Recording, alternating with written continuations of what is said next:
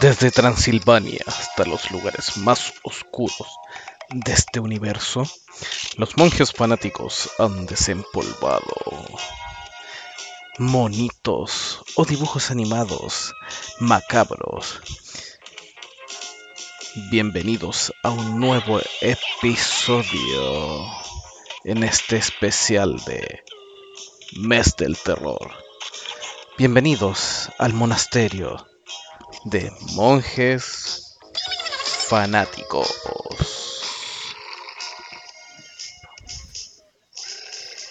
Bienvenidos a un nuevo y terrorífico episodio de Monje Fanáticos con el gran y oscuro productor de Lagún. ¿Cómo está, joven de Lagún? Bien, estoy bien. ¿Vivo? Lo levantamos de la tumba. No lo sé. No lo sé, aún no lo sé. Aún no lo sabe.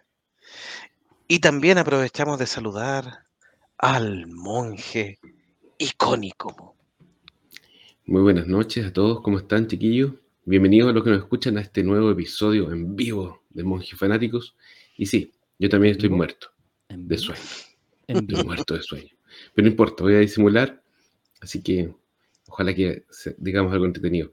¿Y de qué vamos a hablar entonces, doctor icónico? A ver, presente el tema inmediatamente de este episodio del terror. Vamos a dar el cierre al mes del terror, porque este año no hicimos un especial de Halloween, hicimos un mes del terror, hablando de distintas cosas, del, de cine, de series, de... Películas malditas. Películas malditas, de cosas que trascienden a la pantalla del terror. Y esta vez quisimos terminar una nota más, un poco más alegre, caricaturas, monos animados, como los llamamos acá en Chile, del terror. Ahora, ustedes se van a dar cuenta que muchos de estos no son terroríficos particularmente, son más bien ambientados en los eh, lugares comunes del género del terror. Sin embargo, hay algunos que tienen también su, elemento ahí sabroso para que los niños más pequeños se asusten un poco.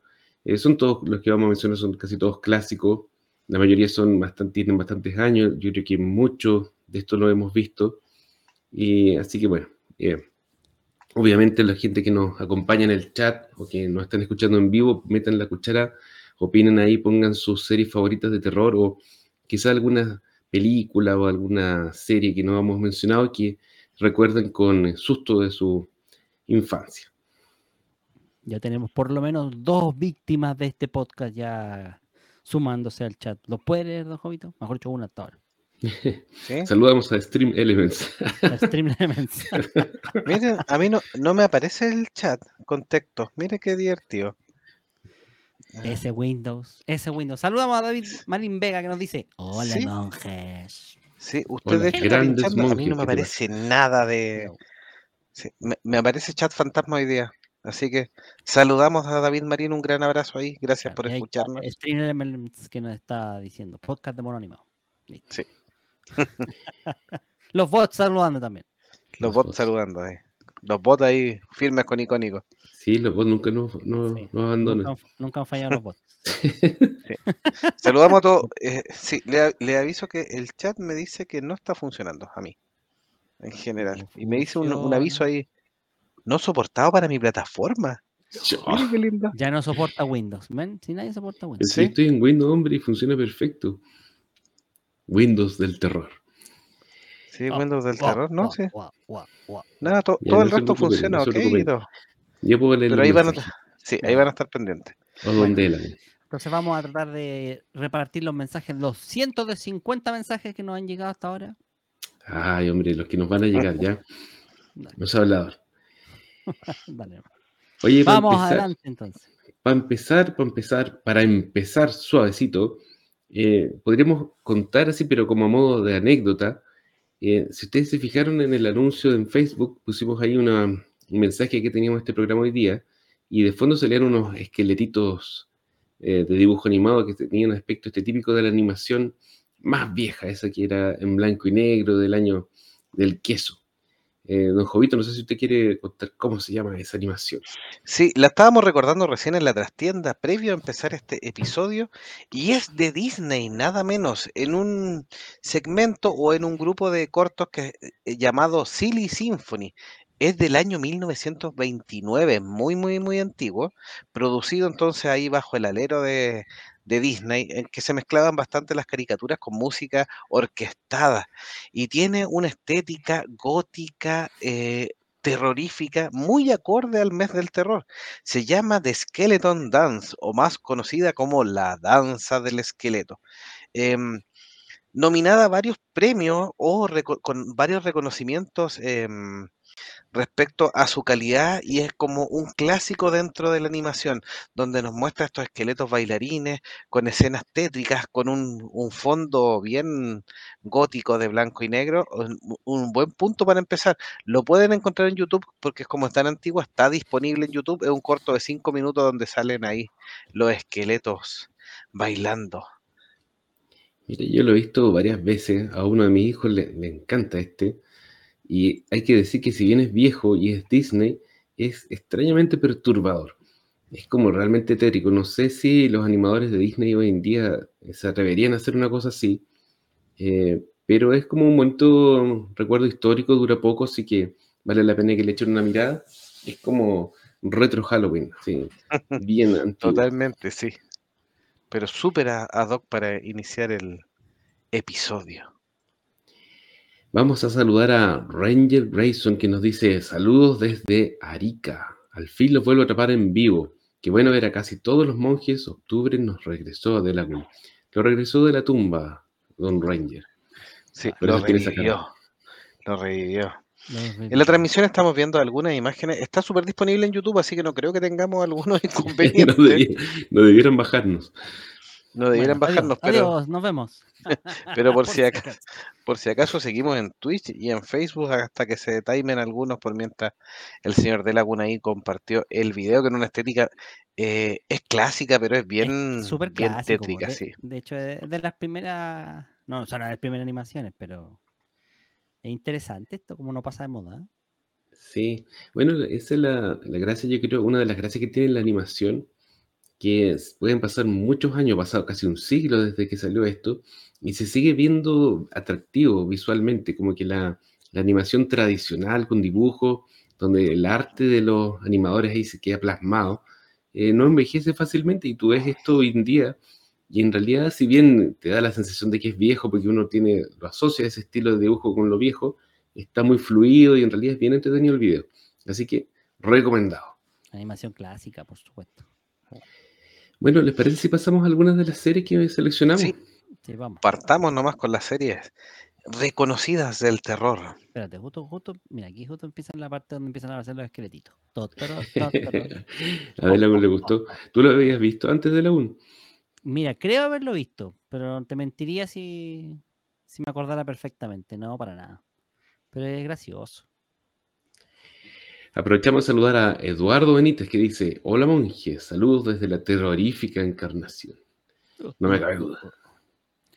Aprovechamos de preguntarle a nuestros amigos internacionales que nos cuenten si celebran Halloween en sus respectivos países, porque acá en Chile yo creo que está bastante difundido.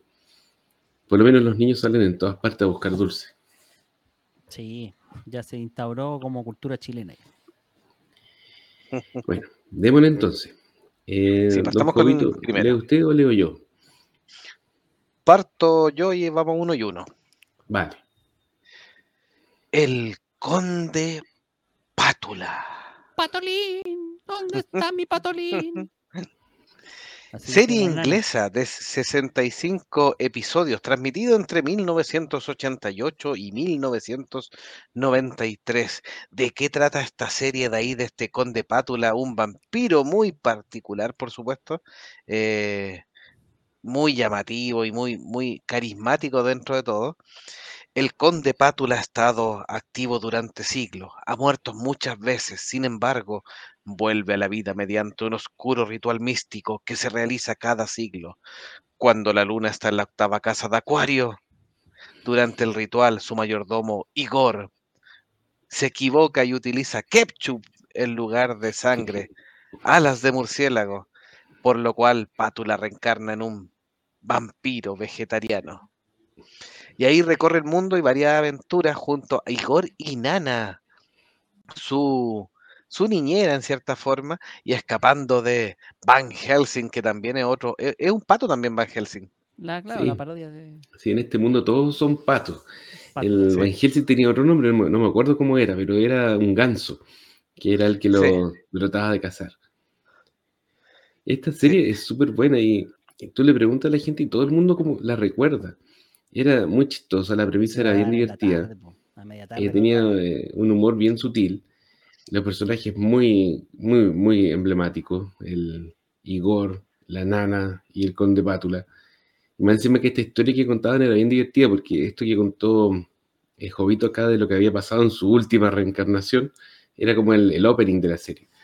Hmm. Eh, yo lo recuerdo de mi infancia, yo pensé que era una serie más vieja, ¿eh? pero en realidad no era tan vieja. Nosotros la vimos acá en Chile como el año 92. Más o menos, sí. Ya teníamos 10 añitos aprox. Sí, 10 añitos, 11 añitos algunos. A mí, me- a mí me gustaba harto. Eh, oye, ¿el, el, el castillo viajaba una vez al día o lo podían controlar? Eso no me acuerdo. No me acuerdo. Parece que cuando que cambiaba, Como que desa- eh, desaparecía mm, misteriosamente. sí, de la noche al día De ahí día, desaparecía, sí. ¿cierto? Desaparecía, aparecía Mm. en otro lado, sí. Mm. Aquí hay unos mensajes, si quieres los voy leyendo. Mm. Don Reyes nos dice que Manos del Terror, no sé si servirá. El Conde Pátula, justo, mira. Y recuerdo los cuentos de la cripta que también tuvo su serie animada. En los cuentos de la cripta podríamos recordarlo un poco, la íbamos a poner en la pauta y al final quedó afuera. Eduardo Benítez nos dice, Yo pensé que la habíamos dejado Yo dentro. pensé que era la que habíamos Sí, acordado sí, dejar y sacar las demás. sí hubo como un...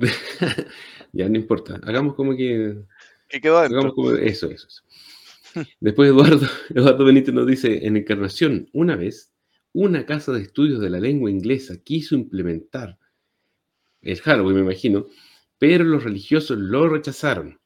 Hoy por hoy, marchas para que, hoy por hoy hay marchas para que no se festeje, es más bien de adolescentes y jóvenes que van de party a disfrazarse. Bueno, le contamos a Eduardo Benítez que acá en Chile está súper difundida la cuestión. Y bueno, si bien la iglesia en algún momento se trató de oponer, últimamente la iglesia está como bienvenida menos, así que los niños Ya celebran. no igual. importa. Ranger Grayson dice, dato curioso, no sé si recuerdan a una chica reality, se llamaba Vilma. Ella contó que su papá fue dibujante del Conde Pátula. Yo nunca vi un reality, así que no, No, No la cacho, pero- Vilma, ay, pero ¿en qué reality? No, sí, no sería ¿La, tan la raro porque no el sé. Conde Pátula es una serie inglesa, pero eh, la animaron en España. Ellos mandaron, eh, como que contra- subcontrataron el- la animación esto en un estudio español. Así que puede que sea verdad. Y Luis Hernández nos dice, bueno, aprovechamos a saludar Sí, a Luis Vil- Hernández. Vilma, Vilma González española y estuvo en reality, sí. Capaz que sí, pues. Y saludamos a Luis Hernández que nos dice, escalofriantes saludos, mis estimados monjes. El conde Pátula, jamás me perdía sus capítulos. La nana siempre andaba como en la luna e Igor era el único malvado. Sí, es cierto que era el que estaba como eh, desilusionado de su, de su. Claro. Ahí nos corrobora que sí era ella la, la persona que estaban hablando. Vilma, Palma de Vampiro. Ah, no, perdón, ese otro. Ese es más viejo. Don de la usted también veía el conde Pátula. Sí, era chistoso porque la, la daban en la tarde también. por- yo diría que era, no sé si era previo, después de Dragon Ball, no sé cómo era el tema, pero la daban en las tardes. Era entretenido verla. Muy chistoso el Conde Pátula. Aparte que la canción era, pe- era pegajosa. Volando Transilvania, es porque ella se acerca. Pátula. Y todos la vimos. Ya, ¿les parece si pasamos a la siguiente? Pasemos a la siguiente. Y a la siguiente no sé si vamos a tenernos tanto, porque la, la hablamos ya hace poco en un especial que tuvimos de series Disney del recuerdo. Eh, Fue una pero estrella, en recordar. realidad. Sí, Sí. sí, fue la joya de ese programa. La serie Gárgolas, que fue creada por Greg Weisman y Frank Paur y emitida eh, desde el año 94 hasta el año 97 con 78 episodios. Eh, para los que no la ubican o los que quieren refrescar la memoria, esta serie se trata de un clan de criaturas guerreras conocidas como gárgolas, que se vuelven de piedra durante el día. Están dirigidas por su líder, Goliath. Y la historia comienza en el año 994, cuando estas gárgolas protegen el castillo Wy- Wyvern y a sus residentes humanos en la costa de Escocia, hasta que una traición causa la masacre del clan y un hechizo mágico fuerza a los sobrevivientes a dormir en piedra hasta que el castillo se eleve por sobre las nubes. En 1994, un millonario llamado David. Thanatos Ah, compra Twitter, perdón, el castillo y lo traslada a sus rascacielos de Nueva York, Elon rompiendo el hechizo ¿verdad? Y logrando que las gárgolas despierten en el Manhattan actual. Se deben adaptar entonces a este nuevo mundo y deciden proteger a los ciudadanos de Nueva York. Ahora bien, debido a su aspecto, mucha gente les teme. Prácticamente todos, excepto Elisa Massa, una joven detective que ayudará a las gárgolas a integrarse en esta nueva época. Miren, después que hicimos el programa de Disney, eh, vi un par de capítulos de las gárgolas, y que le hicieron tanta propaganda a ustedes, y en realidad es bien buena, nada que decir. Es de esas series viejas que tenían eh, buena trama, que en ese entonces no era lo más común, y más encima esta trama con arcos argumentales que abarcaban varios capítulos. Eh, más encima el estilo de animación clásico de esa época de Disney es muy bueno. Y los diseños de los personajes son interesantes, así que es una buena serie. Está en Disney más, si no me equivoco. Sí, sí está en Disney Plus, en el Disney Plus. Disney Plus. El Disney Plus. Sí, ¿no? Eh, de esta serie es interesante, como bien dices tú, por, por la trama. La trama se la, gana a todo. Eh, es más adulta, es más. eh, o sea, la puede ver un niño más pequeño, pero sí tiene como temas de carácter más adulto, no tan densas como pueden ser algunos, como House of Dragons o, o el Game of Thrones, pero son eh, temas más adultos, con cierta sensibilidad, etcétera. Y por eso como que yo creo que no pasan, no pasan los años, o sea, pasa, envejece bien esta serie. Es, es- eh, es buen recuerdo que trajeron aquí a los monjes fanáticos. Voy a leer algunos mensajes. Dale, nomás. Eh, aquí, don David Marín Vega, que aprovecho de saludarlo, que creo que no lo habíamos saludado ya, dice, hay un cortometraje chileno de las leyendas del Tololo Pampa en Atacama, así como en México hay animados de La Llorona. Eduardo Benítez nos dice, Villa Palma y ella era un travesti. Chuta, hablando de Vilma Palma. Efectivamente. De vampiros. Ranger Grayson nos dice, lo daban en el canal UCB, hablando del Pátula, me imagino. Que Pátula Sí, estuvo Pato la en- en-. Pátula, sí. Estuvo en TVN, y después estuvo en RTU, que era el antiguo Canal 11. Después estuvo, no me acuerdo dónde, y terminó en UCB en Pipiripao, que tuvo como una versión en esos años y ahí daban el patrón. Eduardo Benítez dice, Bubirela, ¿no era un personaje medio sex symbol femenino? Bubirela no me suena. Pero ese es de los Simpsons, hombre. Ah, La bubirela. ups. Ranger Grayson dice, ahora hay un montón de animes de terror, algunos más gore que otros. Mi favorito es Helsing. Mira, discutimos en algún momento hacer este, este especial de animes del terror, pero al final nos decidimos por eh, animación tradicional. Más ¿no? clásico, sí. Sí, sí, sí, Sí. Quizás más adelante lo hacemos, porque como dice Ranger Grayson, hay un montón de animes del terror, pero ya es el terror como más Sí, en serio. O sea, la, la historia de Jungi Ito, por ejemplo, que están animadas también, que están en Crunchyroll, eh, son bien, bien gore. Sí, hay varios. Eh, Berserk, que es como horror Berserk, gótico. sí, sí. Parasite, Tokyo Ghoul, Sí. Helsing. Ahora salió uno nuevo, ah. que no sé si lo han visto, es El mismo el Death Note. Death Ah, Note, Death Note, sí. Buenísimo. que salió ahora el, el hombre motosierra. Jason Man. Chainsaw. Sí, es súper bueno. sí. Está buena, sí. Yo voy en el tercer episodio, está buena. Yo leí el, el manga, está, está bien entretenido. Pero bueno, yo creo que eso da como para hacer un capítulo entero del tema. Quizás lo podemos dejar para más adelante. Fue un especial de anime. Anime del terror. Retomar Ricardo Cerda, a quien saludamos, nos dice: Saludos monjes, hoy por fin los veo en vivo y faltó el monje suelto de lengua. Un abrazo. El monje suelto de lengua se supone, prometió que nos está escuchando, porque anda de viaje, entonces no podía conectarse, pero mientras no vea un mensaje de él, no lo voy a creer. Y por último, Ranger dice: Meteoro debe andar buscando la cueva de Kikabi o luchando con el trauco. Lo que no saben ustedes es que él es el, El trauco. es el trauco. Ah, pensé que sí que era Kikabi. ya. De hecho, cada vez que vuelve lo reciben con honores. Eduardo Benítez dice, aquí en Paraguay había un programa de ficción que trataba historias de miedo sobre mitología del país. Se llamaba Sombras de la Noche. Es genial. Lo vamos a poner en nuestro especial de animación latinoamericana que viene después del especial de cine latinoamericano. Y David Marín dice, los especiales de terror de los Simpsons son buenos como el del hermano gemelo de Bart.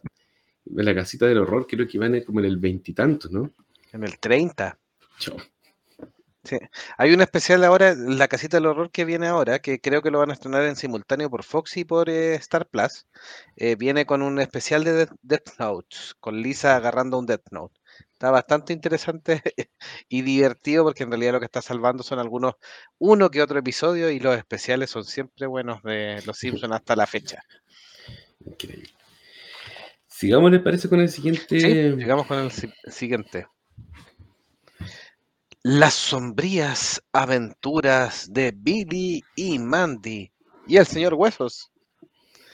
Creada por Maxwell Atoms y transmitida por Cartoon Network entre 2003 y 2008 con 83 episodios.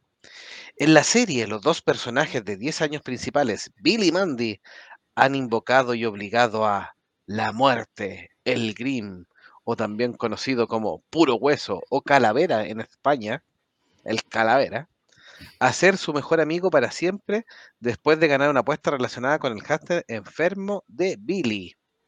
La serie fue originalmente transmitida dentro de su predecesora, Grim and Evil, serie en cuyo contenido se metían dos episodios de The Green y las aventuras de Billy Mandy, junto con un episodio de su serie hermana Evil con carne. Eso yo no me acuerdo de eso. Yo, Billy, la sombría aventura de Billy Mandy y el señor Hueso me acuerdo mucho, pero no me acuerdo que, que fuera de un, de un spin-off. Yo creo que aquí el spin-off superó al, al original, yo creo. Capaz que, lo, que nos hayamos perdido las- los primeros capítulos donde salían la- los otros segmentos. Sí, puede ser. Yo, yo, yo, yo me acuerdo, yo vi esta serie, y... pero siempre me acordaba de Billy Mandy y el señor Huesos. En la serie se observan parodias a Harry Potter, Scooby-Doo, Pokémon, Lovecraft, Frank Herbert durante episodios enteros. Oye, yo nunca vi esta serie. ¿En serio hacían parodias de Frank Herbert de episodios enteros, así como de Duna? No me acuerdo de eso. Yo me acuerdo que eran muy divertidos y algunas cosas, obviamente. Es que Lovecraft, Lovecraft, em, eh, es un icono de todo lo que es el terror y obviamente eh, da para mucho. De hecho, el mismo, el mismo tema de, por ejemplo, el, el- el Chulu. Eh, hay figuritas de Chulu que ya la hemos infantilizado y son súper eh, súper divertidas. pues, Entonces, eh, claramente le hacen una asociación y la hacen casi tierno al pobre Lovecraft, que estaría revolcándose en su tumba seguramente, pero eh, da para, para esas cosas divertidas. Y eso sí, parodia las, las vi, pero lo de Frank Herbert no, no me acuerdo. Así Yo que tengo un peluchito de, de Chulu. Es de mis ¿Sí? favoritos, duermo con él, sí. Espanta a todos los otros monstruos. sí, solo queda él. Solo que así. La serie ha ganado un premio Annie, dos premios Emmy y eh, se ha designado un total de nueve veces para estos premios. En 2021, el creador de Billy Mandy confirmó que los tres personajes son autistas. Billy Mandy y el señor Huesos. El imagino. hueso también. Así que, mira, ahí, ahí de nos está mostrando distintas parodias porque en realidad se meten a distintos dibujos animados, salían como las chicas superpoderosas. eh, era divertido Billy Mandy. Así que aparte que estaba una siempre estaba enojada, puro hueso al final terminó siendo más divertido que quizás que buena. Pucha, yo no la vi. Estábamos comentando tras tras bambalinas con los chiquillos antes del episodio que si no tenías cable en los 90 te perdías todas estas joyas. Porque Cartoon Network, eh, hasta donde yo conozco, no, no vende sus series, pues no, no la transmiten en televisión abierta, son como exclusivas. Sí. Lo bueno es que ahora están disponibles en HBO Max. Esto Sí. también está disponible. Si lo que no está disponible es tiempo para ver 83 episodios. Aparte que, bueno, hay otras series que son más atractivas. Si uno quiere ponerse al, al día, quizás hay otras que van primero. Sí. ¿Dónde la usted vio esta serie? Simpsons- Ranger Grayson decía Los Simpson Otaku respecto ahí a, mm, al ¿Se arregló episodio de la casita del terror. Sí, se me arregló el chat cuando me caí y volví. Y volvió. Sí. Y ese es el reloj, claro. Sí. Ranger nos decía genial Billy, Mandy y puro hueso. ¿Dónde la uno usted vio esta serie? ¿No? ¿La vio con los Eh, niños? vi, vi algunos capítulos de, a lo loco así, antes o después, pero miren, aquí esta teoría no la había cachado. A ver si reco- reconocen el monstruo de terror que sale parodiado aquí. Eh, famosísimo, miren. Mm, el de Pinhead. El Pinhead. El sí. Pinhead. Hellraiser. Literalmente aquí es Pinhead. Pin de pinos, de, pol, de bolos. Pin de Pino, sí. ¿Ven? Por eso, Pinhead. Qué bueno. Eduardo Benítez nos dice, a mí me regalaron un muñeco de puro hueso. Qué buena animación. Y ahí este, a ver. Un ¿quién- muñeco de ser ¿Quién es?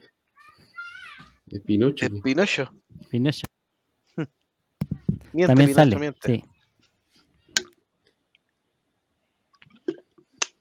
Sí, Ranger Grayson nos decía, hubo un tiempo en que Chilevisión tuvo la mañana de Cartoon Network. Y ahora yo no tengo excusa, ¿eh? No lo vino. Y los Rugrats eran de terror, nos dice David Marín. La verdadera historia de los Rugrats. Angélica estaba loca. Y la otra guagua todos. episodio. ¿Qué? Lo comentamos en el episodio pasado, están todos muertos. Estaban todos muertos, sí. Salvo Angélica. Bueno, Y pasemos- Ranger Grayson dice en HBO Max que estoy viendo Regular Show, también muy buena serie, sí. Sí. HBO Max es como un tesoro de series viejas buenas, ¿eh? Bigby, el señor Paleta. Así que buena. Cartoon Network tuvo, eh, tuvo hartas joyitas y uno que de- algunas nos agarraron un poquito más grande, pero tiene hartas joyitas que uno que después las ve y, tiene hartas joyitas. Ya, pasemos a la siguiente serie. Esta también la, tuvo su programa propio, ¿ah? pero vamos a darle un repasito. Y es Los verdaderos cazafantasmas. Esta es una serie que se realizó entre los años 1986 y 1991 como una especie de spin-off de la película. Fue súper famosa y fue producida por Columbia Pictures y Dick Entertainment. Tuvo nada menos que 140 episodios.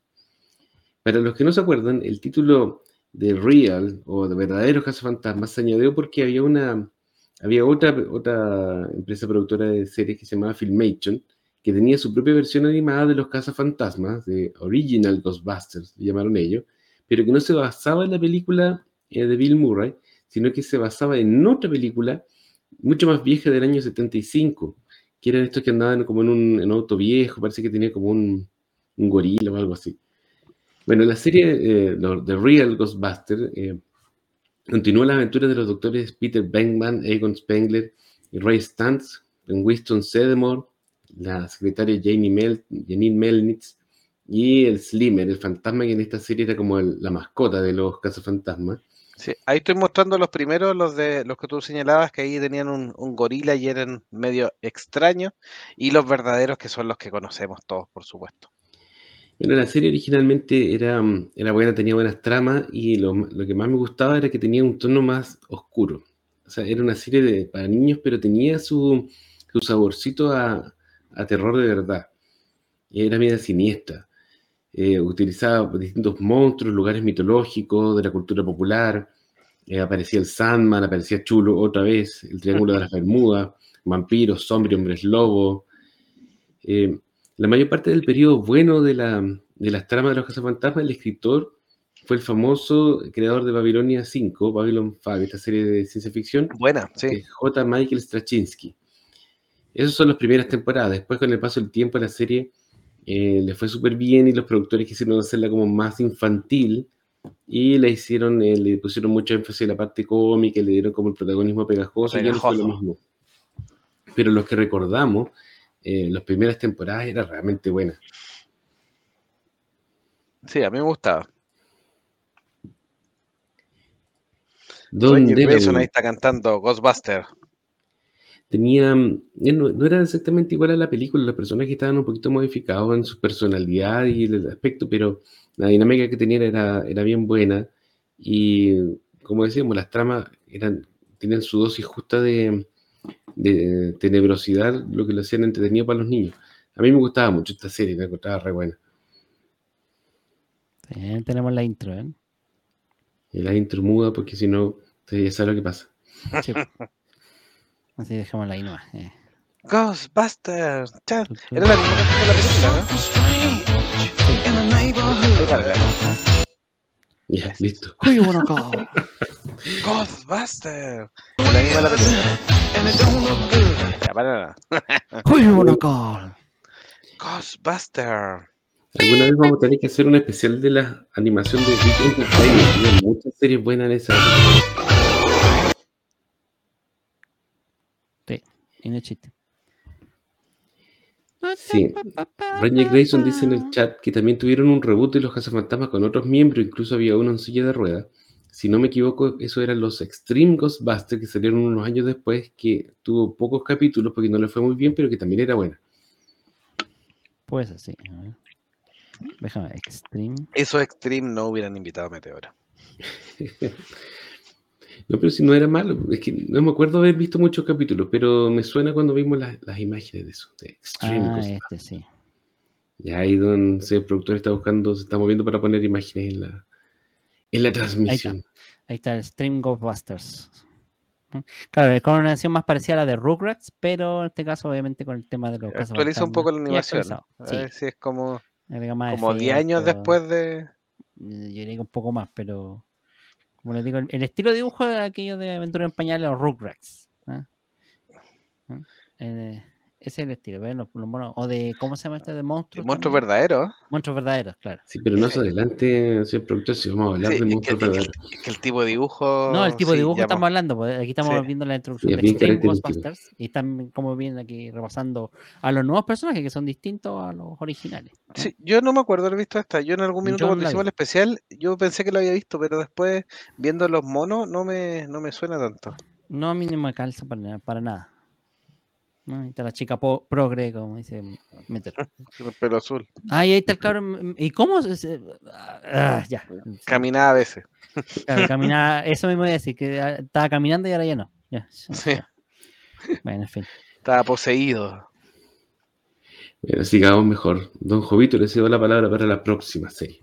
La siguiente está basada en una película del gran y gótico y siempre revisado en octubre, Tim Burton. Tim Burton. Ah, ya. que es la serie animada, porque estamos hablando de animaciones de horror o terroríficas, más clásicas, por supuesto. Beetlejuice, Beetlejuice, Beetlejuice. Emitida entre el año 89 y el año 91, también con 83 episodios, hartos episodios. Basado obviamente en la película del mismo nombre, con algunas pequeñas o grandes diferencias, donde Beetlejuice, que era el antagonista, pretendía casarse hasta el último momento con una disgustada Lidia. Esa es la Eso película. en la película. Pero en la serie eran amigos, ya no eran tan odiados, sí, porque muchas veces Lidia en la película peleaba con Beetlejuice porque quería defender a esta pareja que era asediada por quien habían contratado inicialmente para espantar humanos. Beetlejuice era un fantasma malulo que, que espantaba humanos de las casas para que los fantasmas habitaran correctamente, pero se pasaba de listo y se aprovechaba. Aquí en esta versión eran mucho más amigos. Así que Sí, pues, y ahí Lidia visitaba habitualmente con ese traje, obviamente inspirado también en el dibujo de Winona Ryder, eh, con ese traje de, de araña que casi siempre, que era un clásico gótico de principios de los 90. Se supone que la Em. película, perdón, se supone que la película fue primero, ¿verdad? Sí, sí. Claro, y este vendría siendo como una especie de pseudo continuación de la trama. po. Porque eso, de ahí Sí. el, el hecho de que nacen, que son amigos, de que como que eh, interactúa, de que ella, ella lo visita en el mundo fantasma. po. Ella Sí, en el viaja al mundo de él después de eso. y la hacen más gótica que en la película, de hecho. Mucho Exacto, más.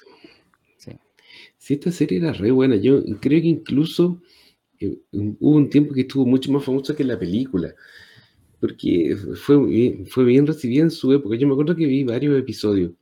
Era bien divertida. eh, la- el hecho de que los personajes fueran amigos en esto lo hacía mucho mejor porque hacían un buen contraste.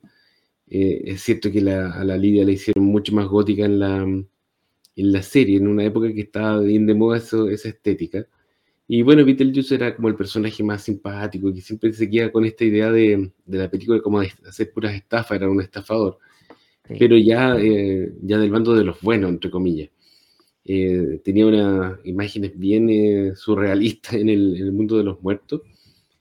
Eh, era buena esta serie, era divertida. No sé si, si ustedes la recuerdan o la vieron en su momento.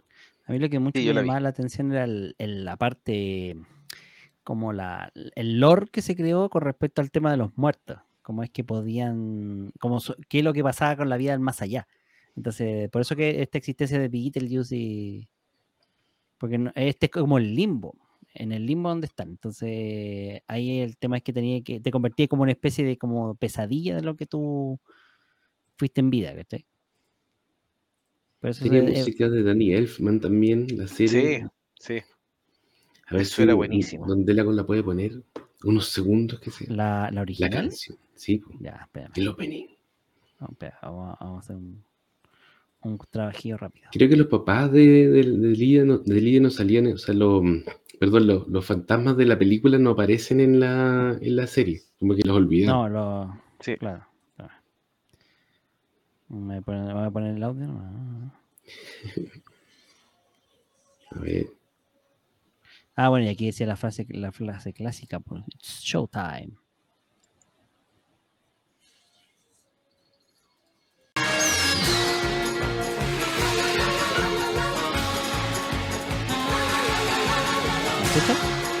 Sí, es como la misma estilo que la canción original, pero, pero su propia versión.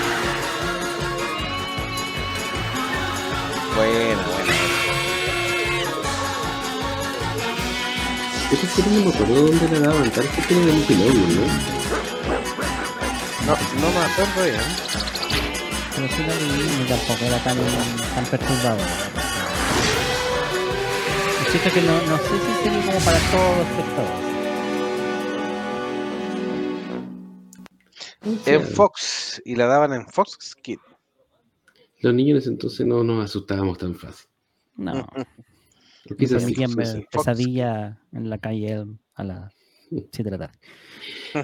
Aprovechamos de saludar a la cita Bere que nos dice en el chat, buenas, buenas Bere, gusto. Sí. Y acá la vemos menos porque el, parece que el cambio de hora nos perjudicó ahí. la- Sí. Salimos muy tarde ahora para nuestros amigos del, del de norte México. del país. No, perdón, del país, del planeta. Sí, pero Gerardo Becerra, La Vere siempre están ahí Sí, presentes. se agradece Disculpen a todos los amigos de México porque nos escuchan harto en México, así que un gran abrazo.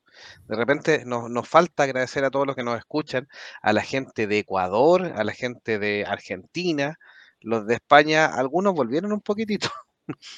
No, no lo hemos dejado en paz, así que, No, no diga nada, no, no diga mucho.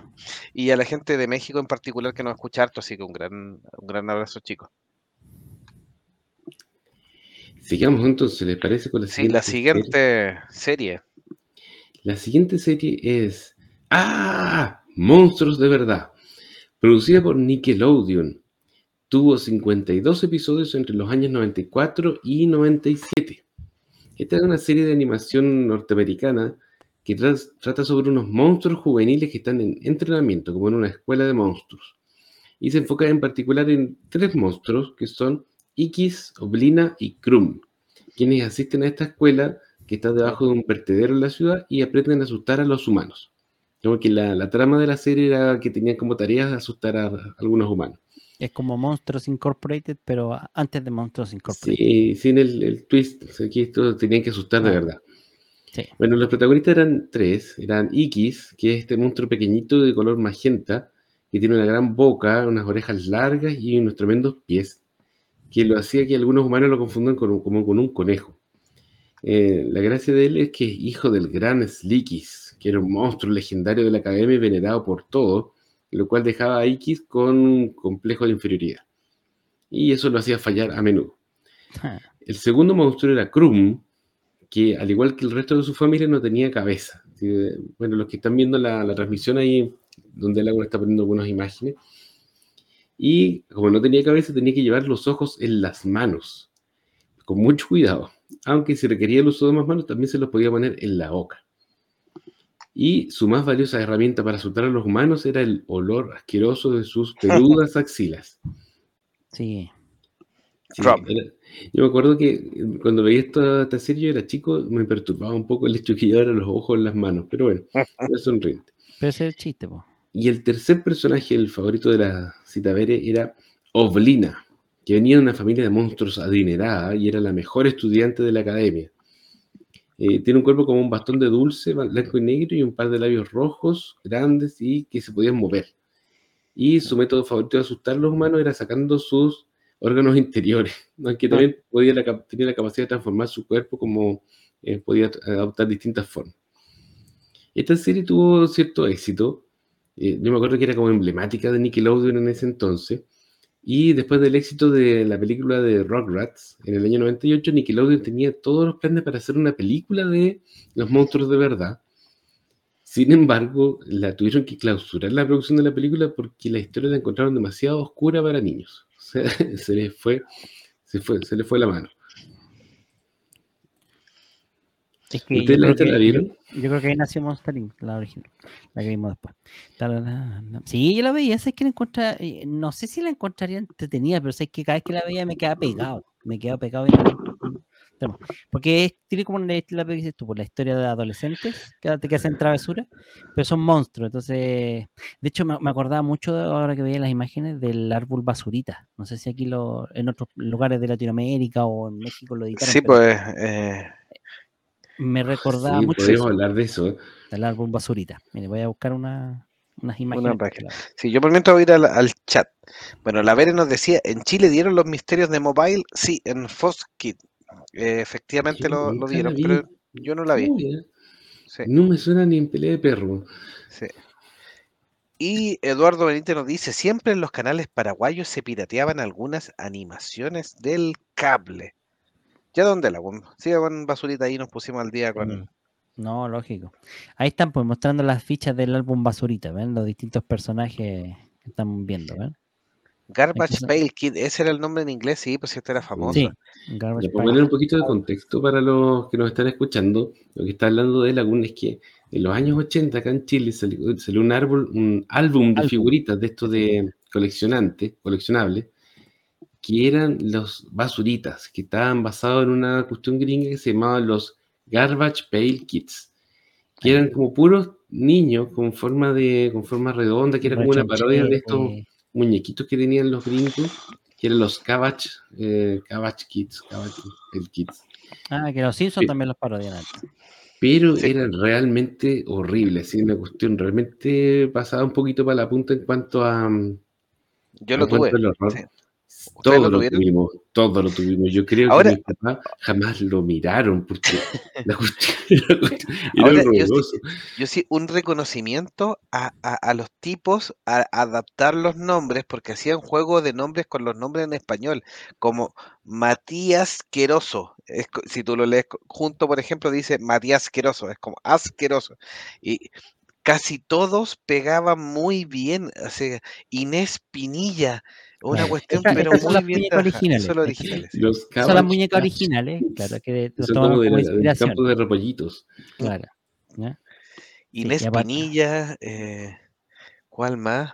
Germán Tequila, uno- Sebastián Bloqueado, Pegoteado, Inesqueleto, Inés Mira, Esqueleto. Isaac Asmo. Naricín Enriquín. Naricín. Y hay- aquí- este debe ser español, la pandilla basura.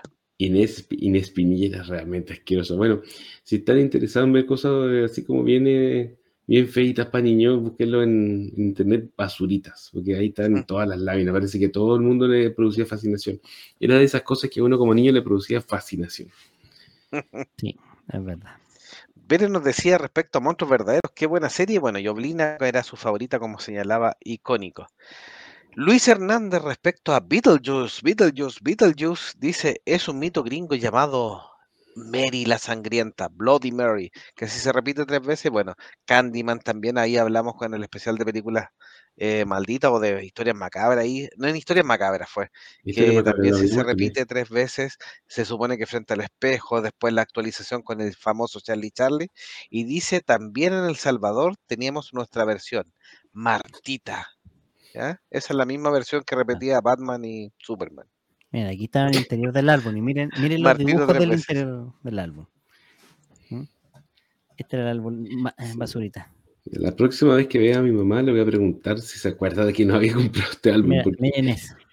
José Diento, Claro. Juan José Cadavera, eh, es un clásico, Juan Cadavera, Rolo Vito, Diego, Rolovito. Francisco, Francisco L. Gado, Colgado, El- está bueno. Colgado, sí, el colgado. gado. Y, y los buscados, pues, eh, no, no, no sé si alca- alca- alcanzas tú a leer en los, los buscados. El Peluquero, peluquero se busca. Pestiña, parece que Pastiña, algo así creo que era. Matón. Y- Y en la historia eran súper Sí, pues tenía como historia casi de.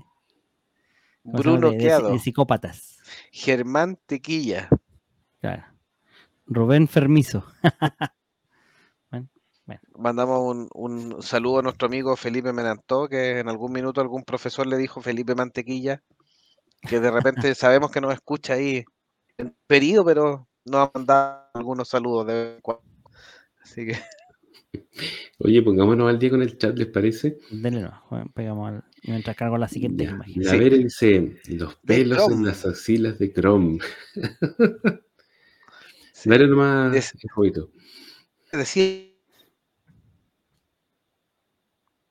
¿Se perdió? esta serie. Don Jovito, ¿Mm? Lo perdimos. Lo perdimos.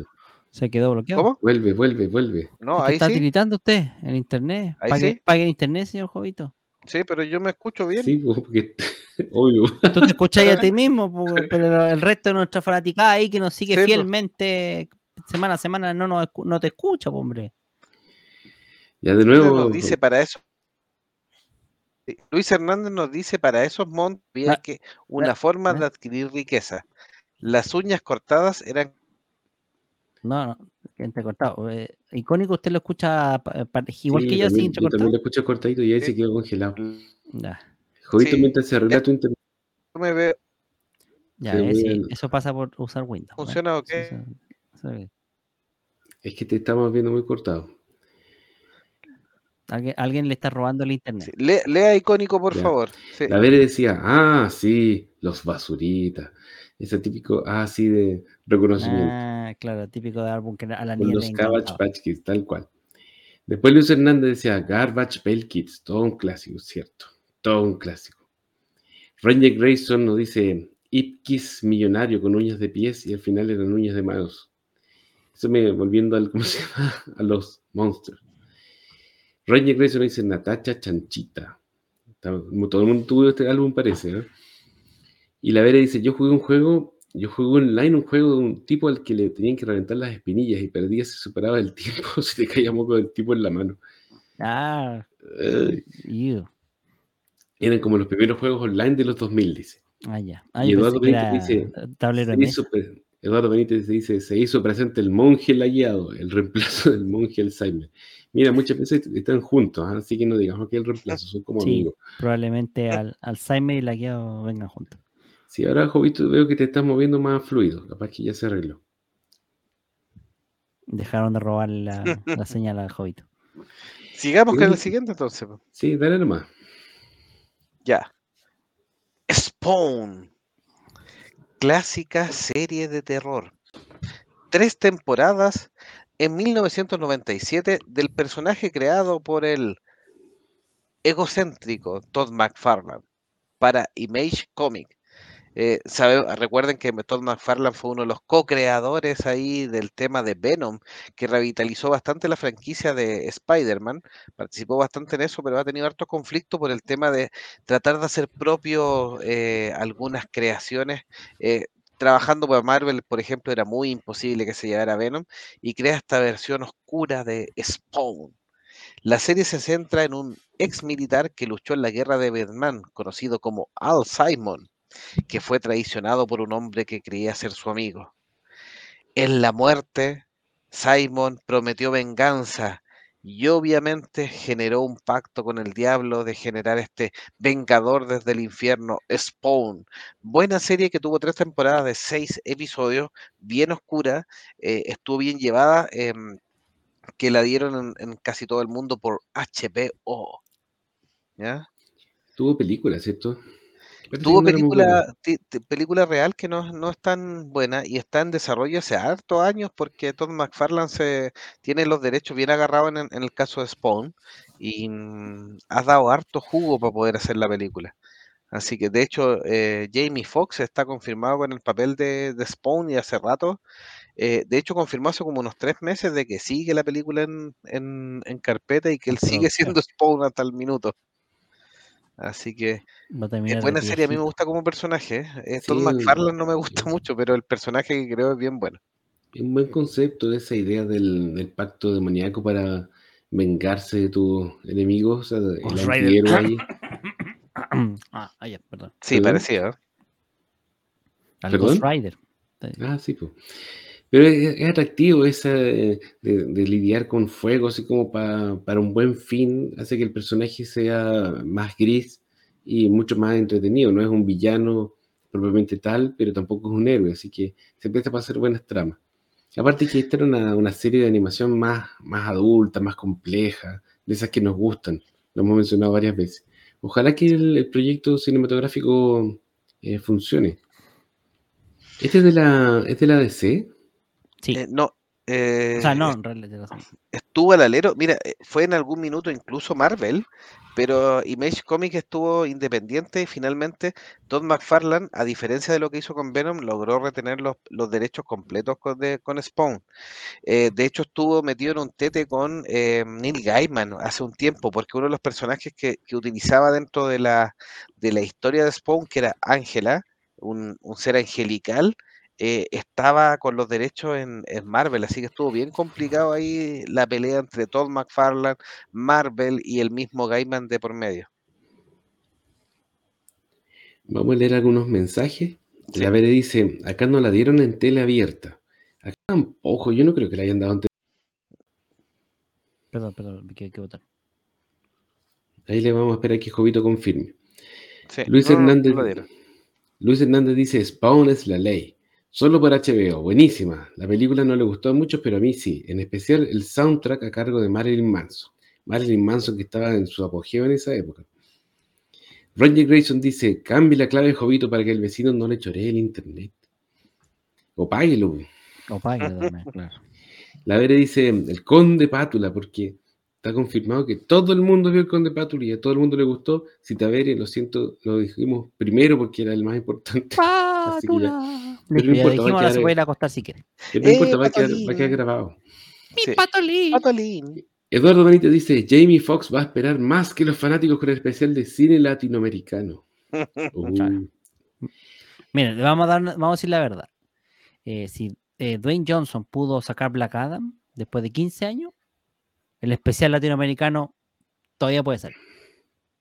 Mire, cuando vayamos a cerrar el, el podcast, cuando ya nos aburramos, estemos viejos y jubilados, y nos vamos a retirar del, sí. podcast y vamos a dejar a Jovito solo haciendo el, el especial de cine O me dejen un viernes solo, me voy a tomar ahí para hacerle el, el especial, no se preocupen.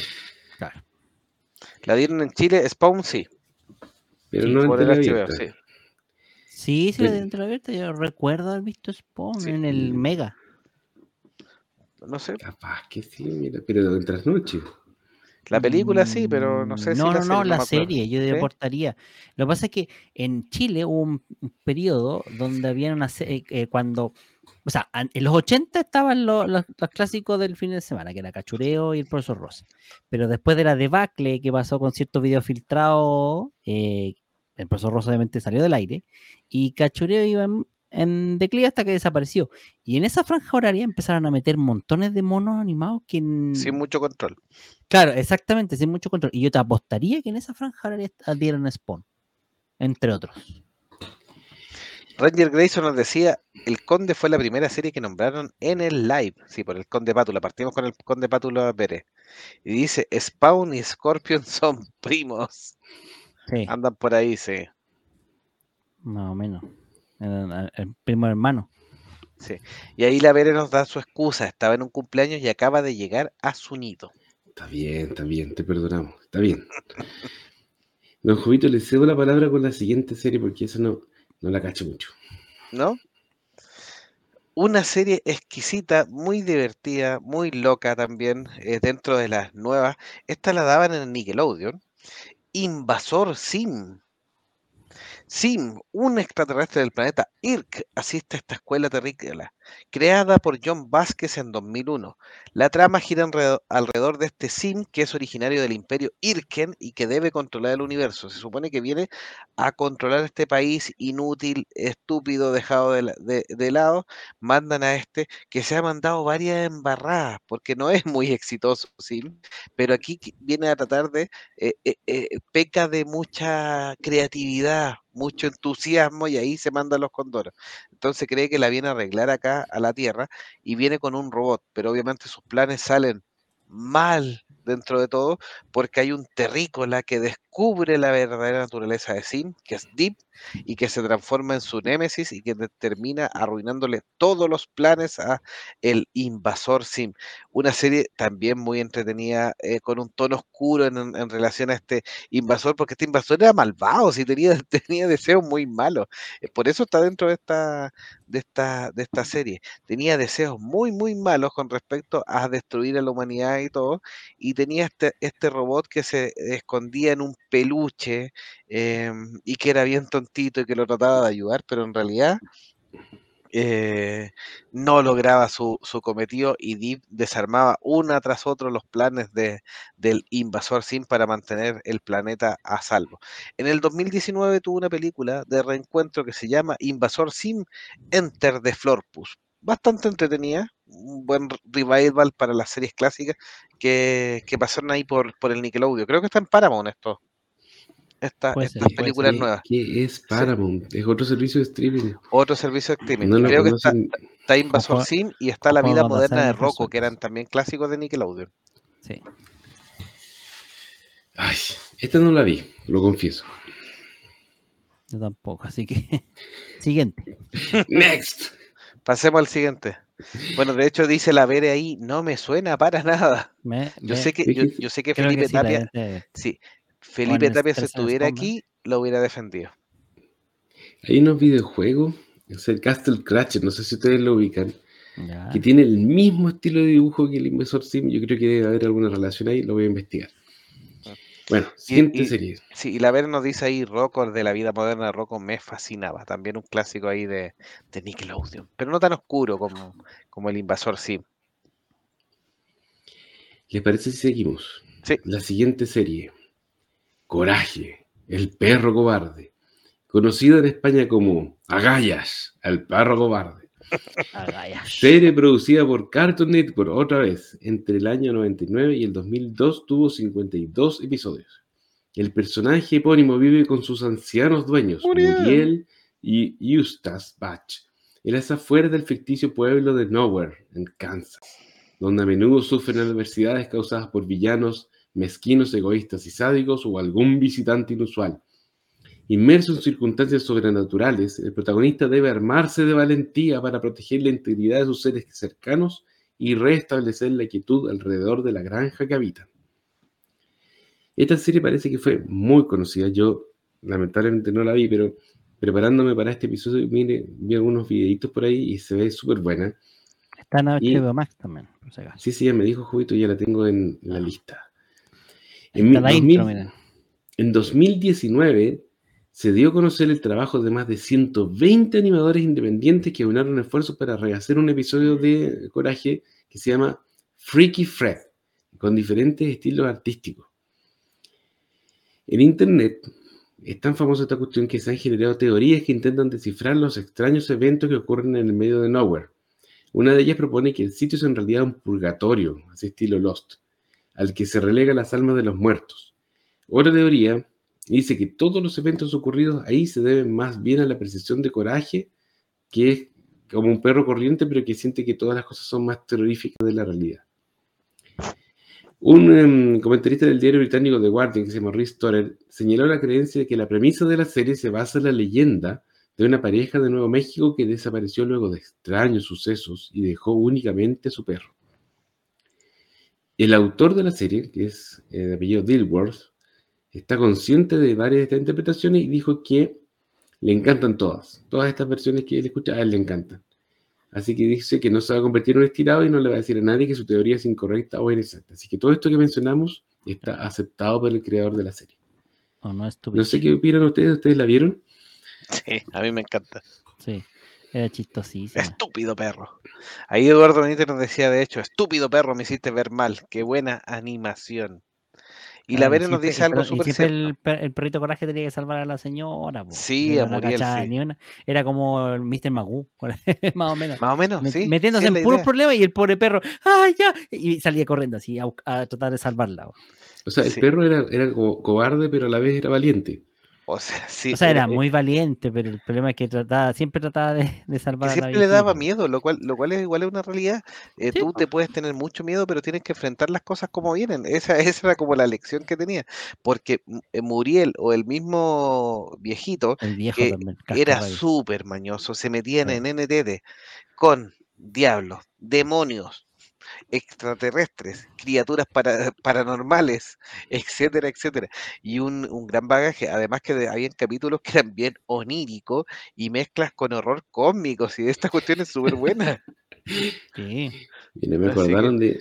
Voy a aprovechar de mandar un saludo a mi hijo que, si alguna vez escucha este podcast en unos años más, que esta semana lo llevamos al dentista y estaba pálido de susto, sudaba, tenía los ojos hundidos de terror, pero él aceptó ahí que le hicieran todos sus procedimientos, así que le dedicamos el, el co- el coraje, el perro cobarde a mi hijo. Ranger Grayson nos dice, este es el show de Coraje, el perro cobarde, protagonizada por Coraje, el perro cobarde. Sí, no, muy buena serie, a mí me, me gusta mucho, está bien, es bien loca, así que nada que decir. Sí. Pero es verdad que es un pésimo apelativo, porque a la larga el perro era súper valiente, po. Hacía todo lo posible por salvar a su Sí. amo, pese a que los amos hacían pura estupidez. Vi- vivía en ningún lugar. Más encima el viejo No. era re mañoso con él. Sí, pues lo casi le faltó patearlo nomás. Sí. Ya, la vamos a buscar, lo prometo. Lo prometo, lo vamos a buscar. Sea, no, no Sí. quiero que me... Mira, Bere nos recomienda ahí, en México dieron una que se llamaba Ernest el vampiro. Cortitos, pero era una alusión a Nosferatu. Muy buena, la vamos a buscar para reconocerla. Nuestro especial de animación latinoamericana, que viene después del especial de películas latinoamericanas, ya lo dijimos. Seguimos con la siguiente serie, ¿les parece? Esto Sí, ya es más moderno. Sí, ¿Le doy yo? Eh, sí o termino Nos yo, no vinimos, sé. nos Sí. vinimos a este siglo. Castlevania. La La, serie. Basada en el juego, sí. Eh, sí, pero la serie. Esta serie de televisión estadounidense de animación que está creada por Sam Dietz y Warren Ellis para la plataforma Netflix. Netflix. Cuando Netflix era buena, hacía esta serie. Todavía Tiene- tiene cosas buenas. No, sí tiene. Sí. Tiene cuatro temporadas. eh, salieron desde el 2017 hasta el año 2021 y 32 episodios. Está basada, como dice Jovito aquí, en la serie de, de- de videojuegos Castlevania, pero concretamente en el videojuego de 1989, Castlevania 3, La maldición de Drácula, de Konami. Alucard. Está protagonizado por el caza- cazador de demonios Trevor Belmont, quien ayudado por la maga Sifa Belnades y el hijo de Drácula, que se llama originalmente Alucard, Ah, yo pensé que Draculito. intenta defender la Draculín. nación de Valaquia. Ya, pues estoy hablando en serio aquí. Perdón. Dracular. De la amenaza de Drácula y de su ejército. Esta Draculonia. serie es súper buena. Yo vi la, eso sí, vi la pura primera temporada, lo confieso. ¿Cómo sería la- la-. ¿Cómo se llamaría el ejército de Drácula? ¿Los draculenses? Los draculianos, Draculianos. draculones. Draculones. Depende de cómo los dibujen. Es buena la primera, la primera temporada, me gustó. Bien animada y con buena trama. Sí. ¿Ustedes la vieron? Sí, yo vi eh, dos temporadas. De hecho, y la tercera creo que voy en la mitad. Bere nos dice, hay una escena que la sacaron del juego mismo. ¡Qué maravilla de escena! Y ¿Cuál dice la pelea entre Alucard Alucard y y Drácula. Que ponen la, la portada del juego, o sea, no es la serie, es la portada del juego.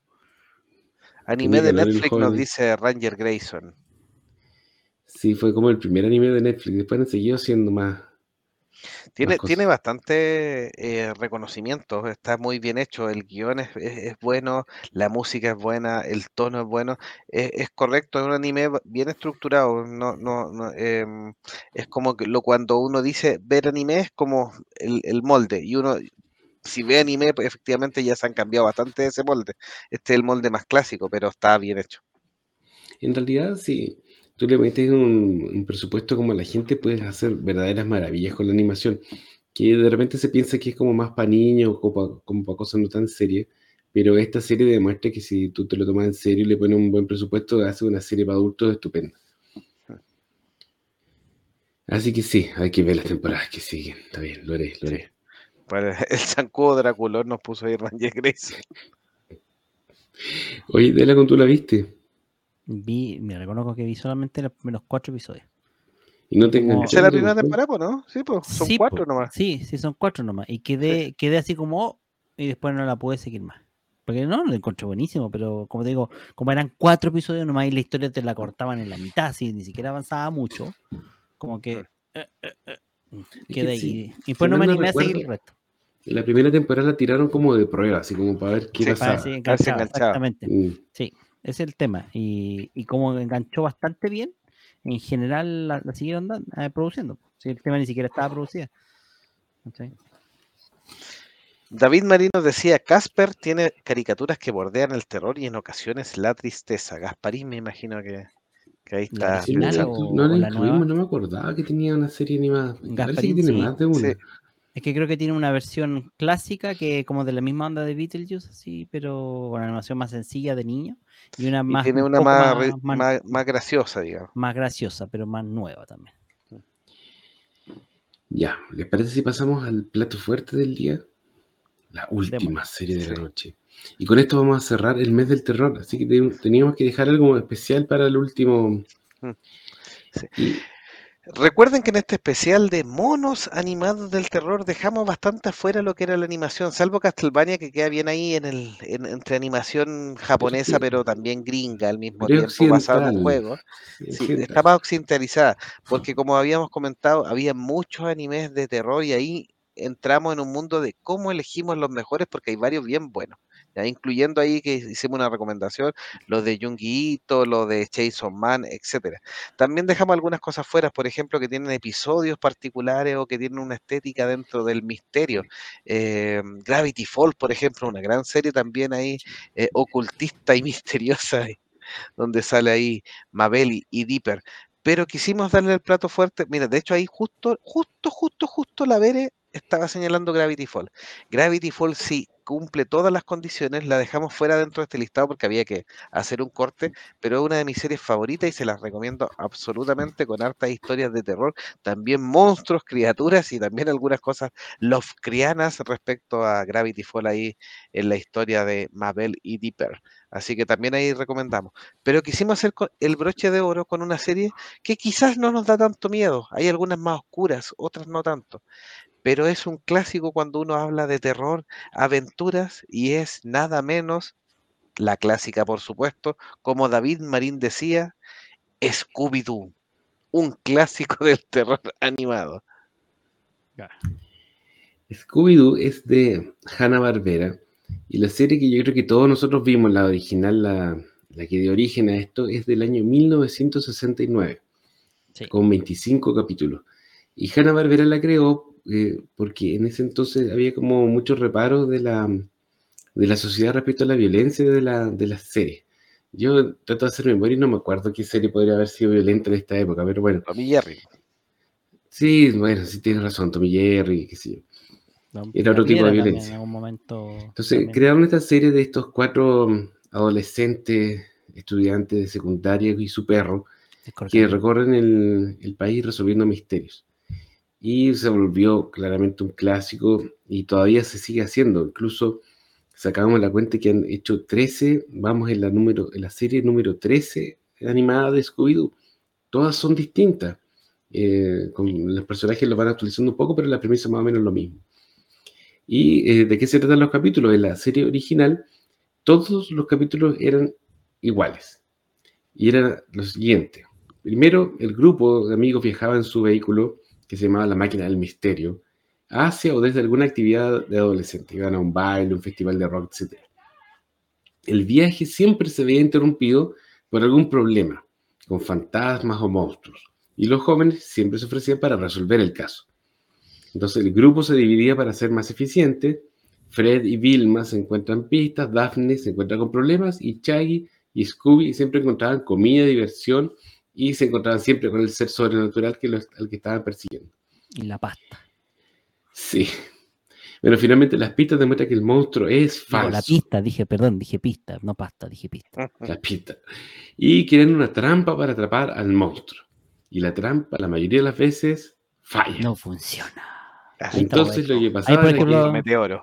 Claro, Lo que estamos pasaba era a que- Fred, ¿eh? Ah, tendiendo la tampa. Mientras Scooby-Doo y Shaggy se escondían porque le tenían miedo. Y lo que pasaba después era que Scooby-Doo se resbalaba y se cae sobre el monstruo dejándolo inmóvil. Claro. No, pero ojo, ahí hay que tener cuidado. eh, Acuérdate del elemento de la Scooby galleta. Ah, que se lo Donde, agregaron después. claro. No, pero eso también es como un, le daban el premio. Siempre el premio para Scooby era la Scooby galleta. Y después que las probó, le encantaron, también empezó a pedir Scooby galletas. Sí. Y bueno, Bueno, salieron más entonces, personajes también después en algunas versiones nuevas. Sí, pues está el sobrino y todo. Scrappy Bueno. Scrappy. Entonces el villano despojado de su máscara, la persona tras todo lo- eso lo hacía para encubrir algún tipo de actividad ilícita y el capítulo termina cuando el criminal dice, lo habría conseguido de no ser por esos muchachos entrometidos Y y su perro. perro. Eso. Así que eran bien formulaicos, los capítulos eran buenos, los personajes eran eh, muy carismáticos y se volvieron famosos por eso. Tiene incluso una versión eh, con actores reales del año 2002, eh, que no era muy buena, pero que fue un tremendo éxito. Sí, le fue bastante bien ahí con Sarah Michelle Gellar, em, Freddie Prince Jr., que es el novio de, o el esposo de Sarah Michelle Gellar, eh, Matthew Lillard como, Shaggy, como Shaggy, Scooby-Doo como un perro digital, por supuesto, y mm, Linda, Linda Cardellini. Cardellini como, como Linda, Vilma. Linda Cardellini, que es la esposa de Hawkeye en las películas de Marvel. Sí. Oye, Bueno, la- le- para, no quedar con el chat, la Vere nos preguntaba por los halcones galácticos, pero ahí, bueno, Ranger Grayson, que amablemente le respondió, efectivamente son de la Ranking Bass, eh, los Silverhawk, y no son eh, japoneses, son americanos principalmente. Así que ahí está tenemos la un, explicación. un episodio especial de los de los Thundercats donde hablamos de los Silverhawks también, para Sí. que lo escuchen. Y David Marín nos dice, Scooby-Doo, lleno de agujeros de guion que al final cada capítulo fue explicado. Así que Dice también que tuvo un crossover ahí con Batman y las Scooby galletas eran galletas de marihuana, dice Eduardo Benítez. Ahí está, pues, ahí está, ahí está conocido al. Batman de Adam West. Al, al Batman Adam West, sí, es con el Sí. Scooby clásico. okay. Like it's a pleasure to be captured by good guys for a change. ¿no? Sí, porque aquí todos los Batman. villanos y, y héroes son los del Batman del, del Adam West. Sí. Ranger Grayson nos dice, creo que la serie Love, Death and Robot calificada para este episodio. Es que es más de ciencia ficción, porque tiene episodios, Sí, tiene algunos episodios de terror, pero tiene otros de que son netamente más de inteligencia artificial o de ciencia ficción, entonces son bien, bien variados. Muy buena serie también, por supuesto, que está en Netflix. Sí, bueno, tiene unos capítulos Es de las joyitas de ciencia ficción. eh, para los que les gusta, junto con Black Mirror, por ejemplo, son muy buenas cosas de, de ciencia ficción. ¿puedo, ¿puedo mostrar algo? Muestre nomás. Esto va con audio, así que pongan atención. Así que esta es una. esta- esta es la- Sí. Vamos aquí. Está con audio, pongan atención.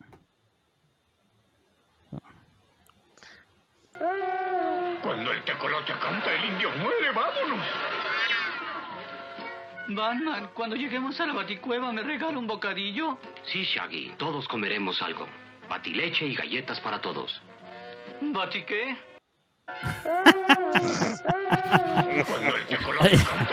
Ahí la dejan. Bene nos dice, Linda Cardellini estaba en Freaks and Geeks, efectivamente. Y Luis Hernández nos dice, lo genial de Scooby-Doo es que siempre encontraba el lado lógico y científico a los problemas. Muy lúdico a mi parecer y genera el desarrollo lógico para quienes los veíamos. Sí, el objetivo era que tú más o menos descubrieras también a lo típico, adivinar, historia sí. clásica de misterio, a los Agatha Christie, descubrierais quién era el posible malvado. Sí. El villano, sí. Y ahí también nos dice David Marín, la segunda película es divertida, da un giro y convierte a Scrappy Doo en el villano. Sí, Ay, envidioso de, de. Scooby.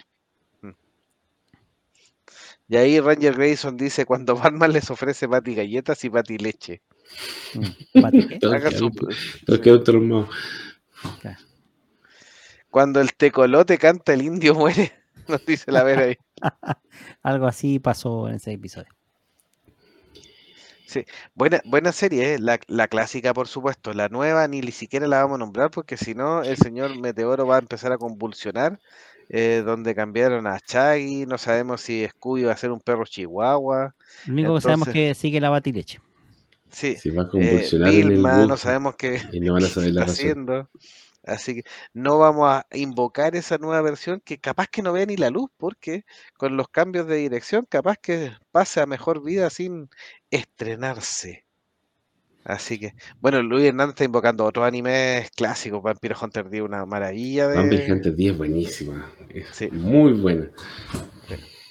Y David Marín ahí está todavía riéndose con La y la batileche. Un loquillo ofreciendo la batileche. La batichelle. Batichelle, sí, po, el, el, el Bat sí, siempre Le, fue un loquillo. sí, le garantizo que Meteoro estaría en este minuto reventado de la risa, pero nos vamos, nosotros nos vamos a comportar un poco más. Aquí está el teaser oficial que se presentó que generó la polémica. Que Ay, la usted- serie en realidad no se llama Scooby-Doo, se llama Belma, porque se supone que está centrada en, en Belma, el personaje que se declaró oficialmente lesbiano. Sí. De ahí empieza la polémica. Bere nos dice, y de ahí, Chaggy de ahora ahí en cumple el adelante la polémica. Sí, Bere dice, Chaggy ahora cumple el estereotipo Shori de Scary Movie. ¿Ven? Es morena. David Marín tenemos en carpeta el tema de Hanna Barbera por si acaso. Lo, lo pidió la Bere también, No, así y que ese, ese sí va, ese bueno sí va. Sí, A sí, sí. diferencia del sí de película latinoamericana que no sabemos No, en no sé si irá. también va, también va, no sabemos. No, yo en dije en qué en año. no década. No, dijimos que de cada año, no, no especificamos una fecha de aquí al 2040. Pero este sí, el otro sí va. Mire, y David Marín le, le deja ahí un mensaje a Meteoro, dice hay una parodia de Scooby-Doo. Mándele el link a Meteoro porque lo necesita por una tarea, Por motivos de investigación, por motivos de investigación. para culturizarse. Ah, Belma se llama. eh, Sí, sí, pues, Belma, sí. ya. Ah, Ahí no es lo mismo, ¿eh? también. Listo. Sí. Claro. sí. Con también, no me gustó los cambios. Sí, creo que. No, pues se Bueno. cambia totalmente, sí. Veremos qué pasa, si será Mindy la muerte. Ni siquiera es por Mindy Kaling, yo creo, No, eh, o sea, no me, no me molesta que la, que la doble una niña hindú o que la hagan un poquito más morena, no, es- va por ese lado. Eh, va- los, los cambios van por otro, porque además eh, eh, la tipa ya era una niña inteligente, eh, eso era lo relevante. Ella era la que resolvía los misterios. Sí, Eh. Chucky era un marihuano blanco. O sea, ahora voy a, voy a hacer lo mismo por de Meteoro. Pasó de marihuano blanco al que vende la. al, que, al que trafica la, la- Entonces, es, es- es ridículo. O sea, lo están. Es, es, es Snoop Dogg. Eh, claro, puede ser. Mira, ese, ese es un buen dato. Eh, en Ranger Grayson dice hace poco liberaron una página del cómic de Scooby-Doo donde Chucky y Vilma son padres.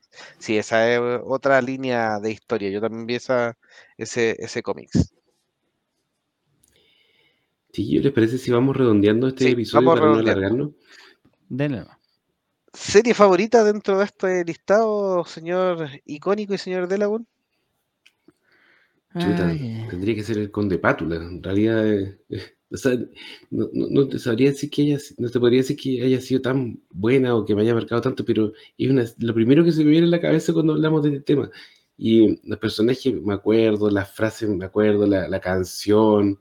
Mm. eh, es muy, muy, muy eh, eh, característica de nuestra infancia. Y tengo, bueno, los verdaderos cazafantasmas me encantaban.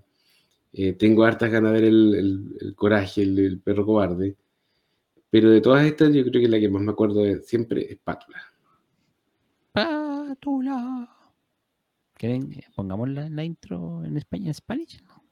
Nos echaron, dice la Veri, nos votaron Sí, por el copyright. Dice el copyright saltó, no ponga más música. No, Ya, no, donde la despídase mejor será. ¿No Sí. echaron de dónde? Estamos funcionando en YouTube, pero no sé dónde nos echaron, pero dice el copyright saltó. ¿Favorita Don Delagun por mientras?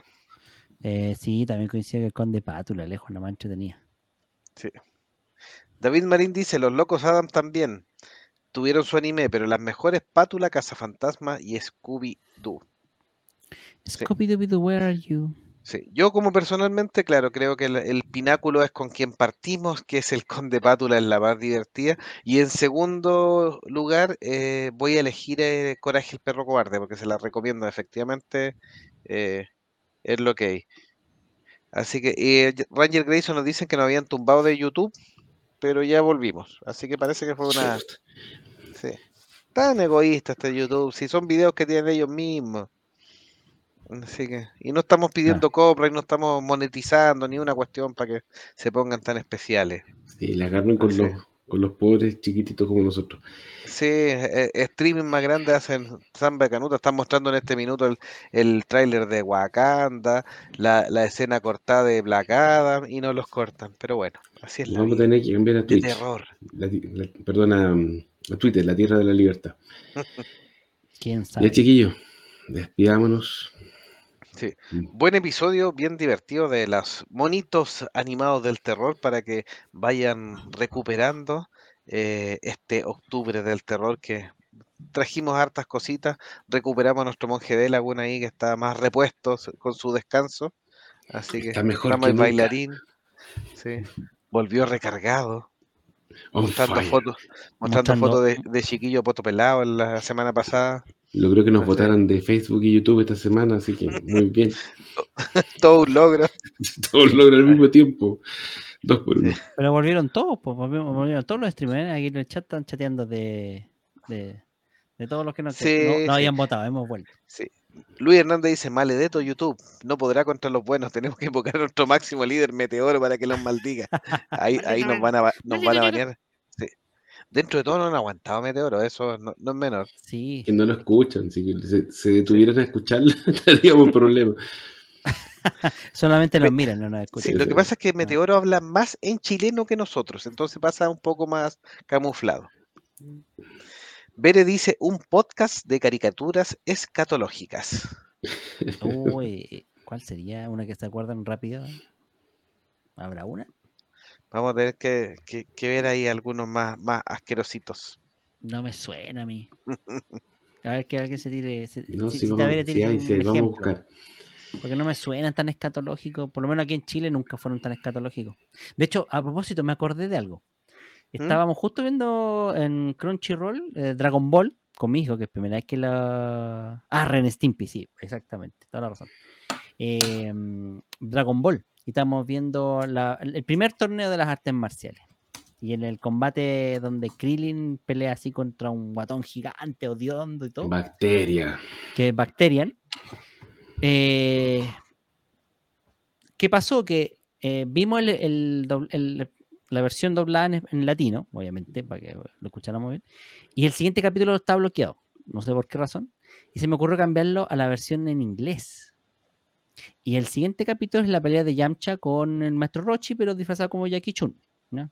¿Mm? El tema es que en el resumen, al principio del episodio, muestran el resumen de la pelea anterior con Bacterian. Y muestran que una de las partes que no vimos en el episodio anterior era cuando el, el desgraciado este se mete la mano en el calzoncillo, empieza a revolverse y le saca el dedo y le se lo muestra. Literal. Y que nosotros quedamos así los dos. Porque eso no lo, eso en la versión latina no está. Oye, yo tengo Y la. no, espérate, espérate. Y, y para terminar, Krillin en el episodio en latino lo vence haciendo el mismo movimiento que hizo el guatón. No que el guatón se, se, se senta arriba de Krillin y le, se le tira un peo. Pero la y después Krillin hace lo mismo, pero sale como que se sienta nomás y le gana. Y, y hace un, hay un corte muy raro que le gana. Pero como les digo, en el resumen del episodio en inglés, sale que Krillin también se baja los pantalones y se tira un peo. Y le. Escatológico. hablando de episodios escatológicos. Ya, pues, doctor Ricónico, quedó pasmado. Buenas noches. Nos vemos en un próximo episodio de Monjes Fanáticos. Que estén muy bien. Chao chicos, un gran abrazo, gracias a todos quienes nos escucharon hoy día, a Luis Hernández, Eduardo Benítez, a La Vere y a todos, muchas, muchas, Ranger Grayson, eh, David Marín, etcétera, etcétera, y todos los que se mantienen en las sombras, pero que después nos comentan o nos mandan mensajes, y también a nuestros grandes amigos de los podcast, eh, hermanos, eh, Peor Caso, los chicos de Nación Geeky View, el canal Cutre y todos quienes nos dan buenas vibras. Así que un abrazo, hasta un nuevo episodio. El castillo Pátula ha albergado durante varios siglos a una cruel dinastía de malvados patos vampiro, los condes de Pátula. Se dice que a estos seres horrendos se les puede destruir clavándoles una estaca en el corazón o exponiéndolos a la luz del sol.